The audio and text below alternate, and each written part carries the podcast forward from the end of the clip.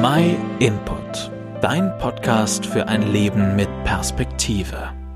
Wer heute den Kopf in den Sand steckt, wird morgen mit den Zähnen knirschen. Und ich muss bei dieser Vorstellung dieses Zitats immer schmunzeln. Ich sehe das Bild vor mir, wie der Sand überall hängen bleibt oder wie beim letzten Strandurlaub der Sand über die mitgebrachten Brote zwischen den Zähnen knirscht. Gar nicht so leicht, diese Sandkörner wieder loszuwerden. Kommt Sand ins Getriebe, da läuft nichts mehr rund. Das kennen wir auch aus unserem Alltag. Und schnell kommt man immer wieder in Versuchung, in schwierigen Situationen, den Kopf in den Sand zu stecken. In der Hoffnung, dass man sich dann nicht mit dem Problem auseinandersetzen muss.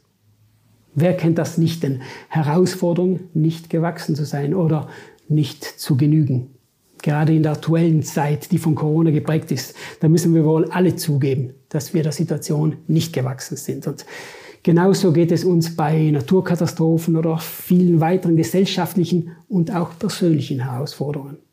Die Antworten und Lösungen liegen nicht auf der Hand und oft gibt es ja gar keine richtige Lösung. Das Zitat vom Anfang ermutigt uns aber, den Kopf nicht hängen zu lassen. Lasst uns doch nach Wegen suchen, wie wir die Herausforderungen meistern können. Und ich habe dafür etwas in der Bibel recherchiert, weil ich wissen möchte, was sie dazu sagen hat. Und da bin ich auf den Apostel Paulus gestoßen. Der hat ja auch so einiges durchgemacht. Zum Beispiel wurde er ausgeraubt, er erlebte Schiffbruch, er hatte manchmal nicht mal was zu essen.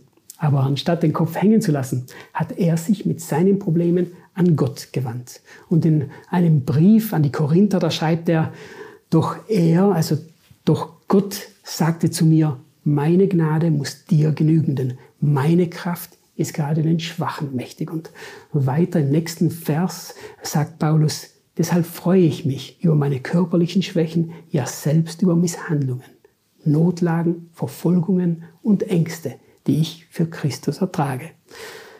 Paulus hat erkannt, wenn Gott auf seiner Seite ist, dann gibt es keine Situation, die nicht zu meistern wäre.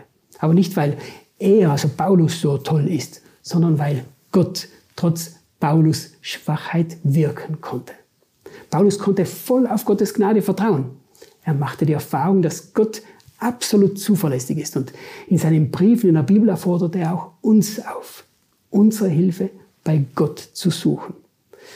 Mir persönlich hilft es sehr, mich auf die Gnade Gottes und seine Kraft verlassen zu dürfen. Ich würde es alleine nicht schaffen, meinen Alltag zu bewältigen, auch ohne Corona nicht. Wenn es dir ähnlicher geht, dann versuch doch mal Hilfe bei Gott und seinem Wort in der Bibel zu suchen. Wenn du keine eigene Bibel hast, dann melde dich bei uns. Wir schicken dir kostenlos und unverbindlich eine zu und hinterlass uns doch einen Kommentar und erzähl uns von deinen Erfahrungen und deinen Herausforderungen.